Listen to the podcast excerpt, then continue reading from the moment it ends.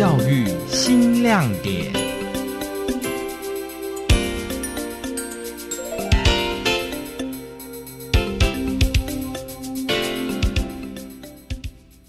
自己做的铅笔盒跟贝雷帽，贝雷帽很难吧？我觉得蛮难。卡片上面有音符，还有我的名字 Lucy。为什么会这样设计，放一个音符在里面呢？因为音符对我们来说，学校说是一个很有特色的。因为我们学校有乌克丽丽，还有鼓，所以说感觉说音符放在我自己的名字旁边，就是感觉说乌克丽丽跟鼓随时放在我们旁边，随时换我们弹。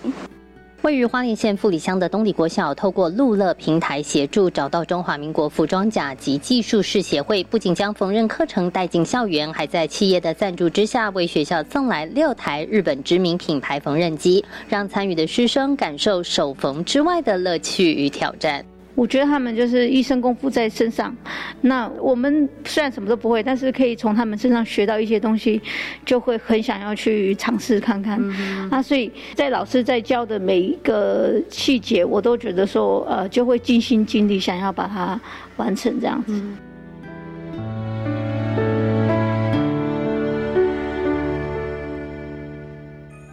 国小是典型的农村型小学，地处偏远，老师人数少，社区资源也不足。虽然老师们想要提供孩子多元学习机会，却有心无力。过去还曾经一度因为学校资源不够，让家长宁愿把孩子送到十公里以外的玉里镇上就读，也不愿意让孩子就近在东里就读。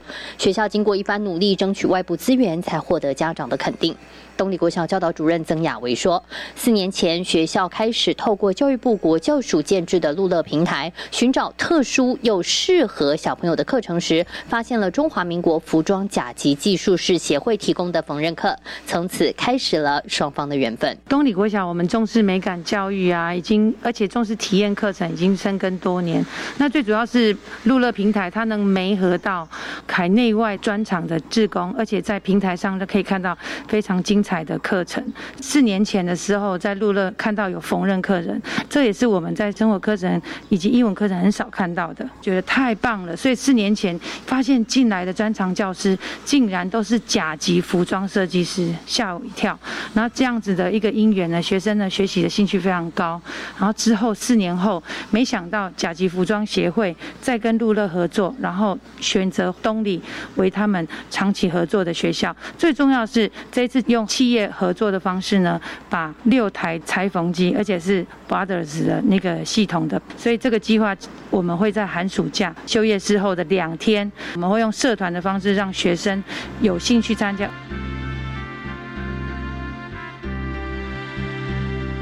四年级的心灵说：“这是他第一次缝东西，觉得很新鲜，也很好玩。我一开始就觉得它很好玩，而且因为我之前没有做过缝纫的，而喜欢手做的巧柔更是爱上了缝纫的感觉，因为可以做东西，很好玩，可以做出自己想要做的东西。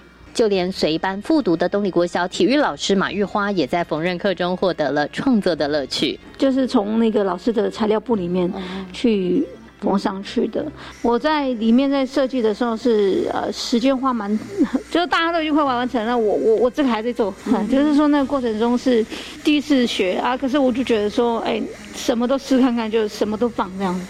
中华民国服装甲级技术师协会理事长陈秋娟回忆在东立国校上课的状况。她说：“师生们展现高度热情与投入，让她跟其他的伙伴们印象深刻。在带领他们从手缝的刺绣马卡龙啊，旧衣改造的铅笔袋，甚至最后让他们更进阶的做了自己的贝雷帽。那他们其实都可以把艺术跟他们的专注度在这个课程上去呈现，然后非常的专注。”而且他们的喜好程度到就是一直很期盼，我们是不是很快就可以在学校去教他们？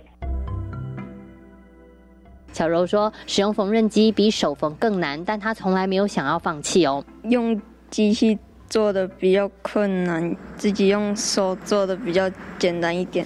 有时候会缝歪，缝铅笔盒跟贝雷帽是很常缝歪吗？嗯，那缝歪怎么办呢？拆掉再重缝。经常与妈妈一起制作手工艺品的雅尼也说，虽然缝纫有点难度，但是还是让她很喜欢。有点难的就是说，她这音符要跟着她的那个线走，就是这里的时候会有说会有线，要画线，然后要跟着它这个缝，不能缝出来。雅尼还说，她想要继续学更多缝纫刺绣的技巧，以后可以做出自己想要的东西。再学一些东西，以后也可以自己来做一看看，然后想干嘛就干嘛。陈理事长说：“孩子们喜欢缝纫固然让人欣喜，但他更希望在孩子们种下一颗种子，一颗能够将缝纫当成生活技能的种子。衣食住行娱乐嘛，那如果我们把我们服装相关的技术能够带入生活化，这是他以后生活的基本技能。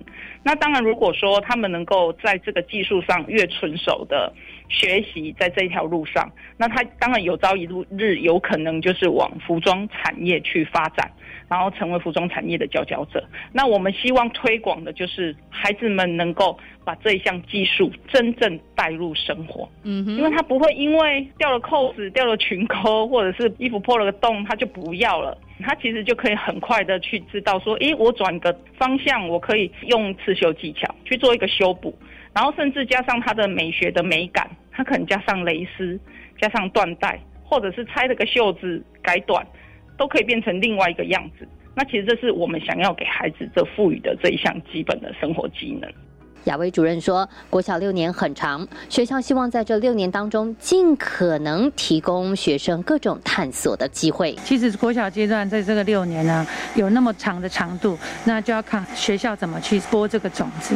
那其实啊，很多的国小是在平面的设计，所以孩子很喜欢说，我想要当设计师、广告设计师。可是缝纫或者是裁缝师这个方面，或者是衣服的设计师，可能就比较少。”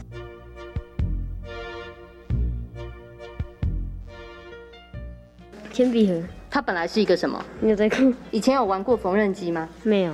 感觉怎么样？很帅。四年级的博瑞不善言辞，但他的作品不花俏，却很有设计感。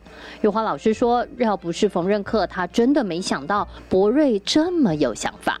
一开始刻板印象是觉得说，可能男生在手作上没有那么用心，可是能够把它粘起来就很了。对，但是实际操作下，就是其实发现像像刚刚那个小男孩，就是我在。跟课的时候，其实看得到，说他就是不放弃，他就是慢慢的。老师说怎么走直线啊，然后怎么回针这样子，然后他们都可以就是坐在那边尝试去做。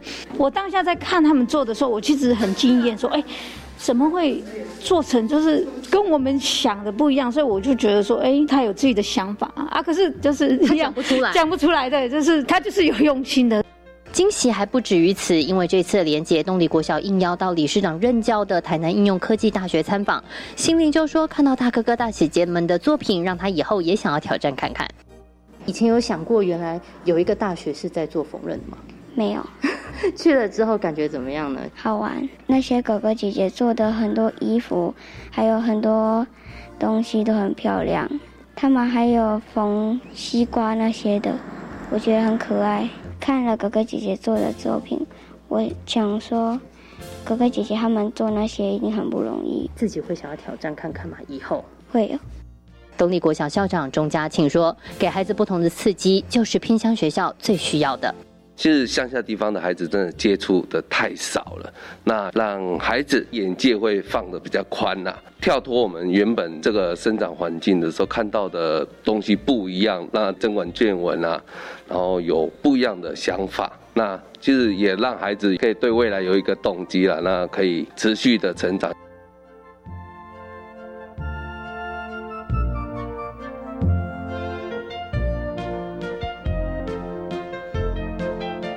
第一次的课程还有参访，已经为孩子们带来了改变。六月三十号休夜市之后，东迪小朋友期待的缝纫课要再次登场。这次会带给孩子什么样的新奇呢？让我们继续看下去。